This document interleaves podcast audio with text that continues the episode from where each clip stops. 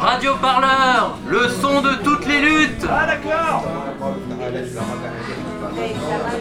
Moi je m'appelle euh, Anna et bah du coup moi je suis étudiante à Paris 8 et, euh, et je suis venue euh, ici pour soutenir le projet d'occupation des salles du bâtiment A. Et Larynx, et aussi étudiant à Paris 8. Il y, a- il y a combien de salles occupées là aujourd'hui? Du coup aujourd'hui on en est à 7 et 3 dortoirs euh, en haut et une nouvelle salle qu'on vient d'ouvrir qui est du coup plus petite. C'est aussi un dortoir parce qu'il y a de plus en plus de gens qui dorment ici. Il y a tous les jours des arrivées, des gens qui viennent parce qu'ils savent qu'ici il y a un lieu pour dormir. Ça fait une semaine euh, que vous êtes ici. Est-ce que tu peux me raconter un petit peu euh, comment ça se passe euh, au quotidien? Bah, du coup en général le, le matin c'est plutôt, euh, plutôt calme, les gens réveillent, euh, se réveillent doucement dans les dortoirs qui sont du coup en haut. Après ça, ça part sur la cuisine. On peut peut-être y aller à la cuisine, c'est où? Ouais. Et bah c'est à côté de l'entrée.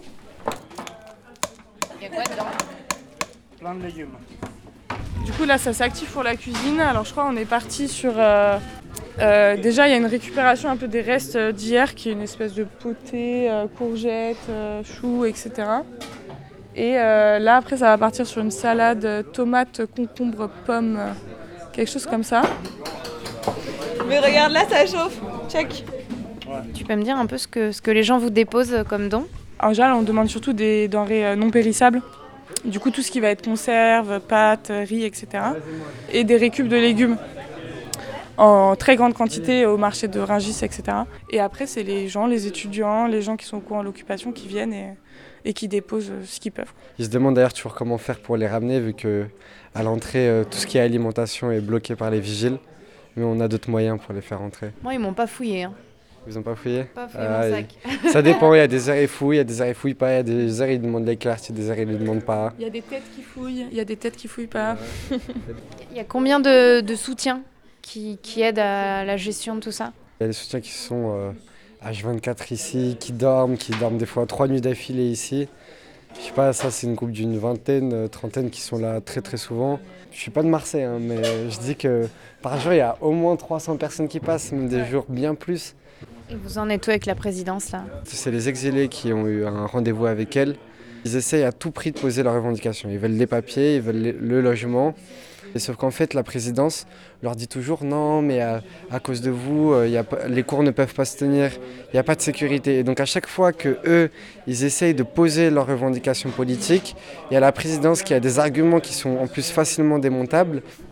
Bah, la présidence en soi, elle n'est pas contre. euh, au contraire, elle est même, c'est même pas qu'elle n'est pas contre, c'est qu'elle elle soutient euh, l'initiative de, euh, loger des migrants dans les universités. Après, elle, est embêtée parce qu'elle a une pression énorme de plein de professeurs, de la préfecture, de, certaines personnes, quoi. On nous dit aussi, bah, pourquoi c'est toujours à Paris 8 que ça se passe, pourquoi, pourquoi vous le faites pas dans le centre de Paris, nous on est université pauvre et blablabla, et pourquoi vous le faites pas à Sciences Po, à l'ENS, à l'EHESS. Euh, et on leur répond que ça va venir. Nous, nous l'ambition finale, ce serait vraiment ça. Ce serait que euh, dans toutes les facs de région parisienne, euh, il y ait une, deux, trois salles qui s'ouvrent pour loger des migrants euh, à la rue. Et qu'il n'y a que ça qui pourrait permettre euh, qu'il n'y ait plus des milliers de personnes dehors.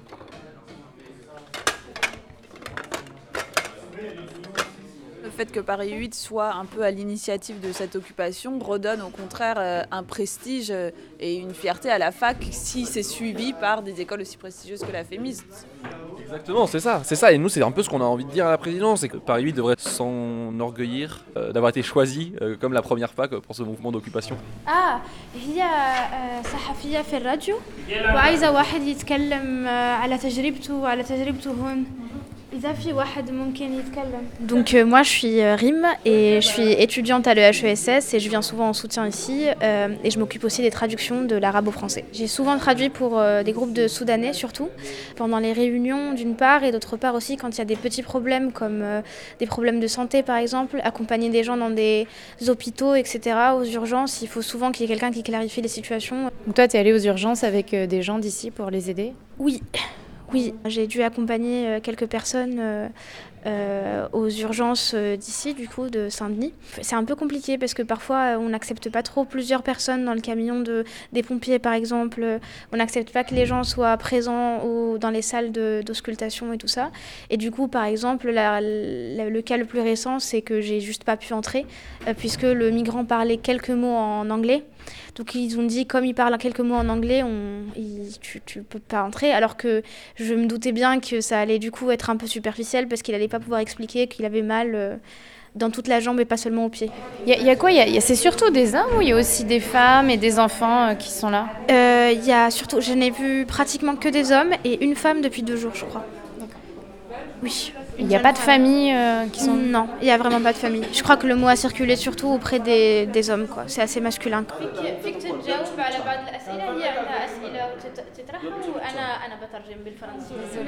Parce qu'en fait, du coup, il me dit tous les jours, il y a quelqu'un qui vient me demander de parler, tout ça. Enfin, du coup, j'en ai marre, je sais pas quoi.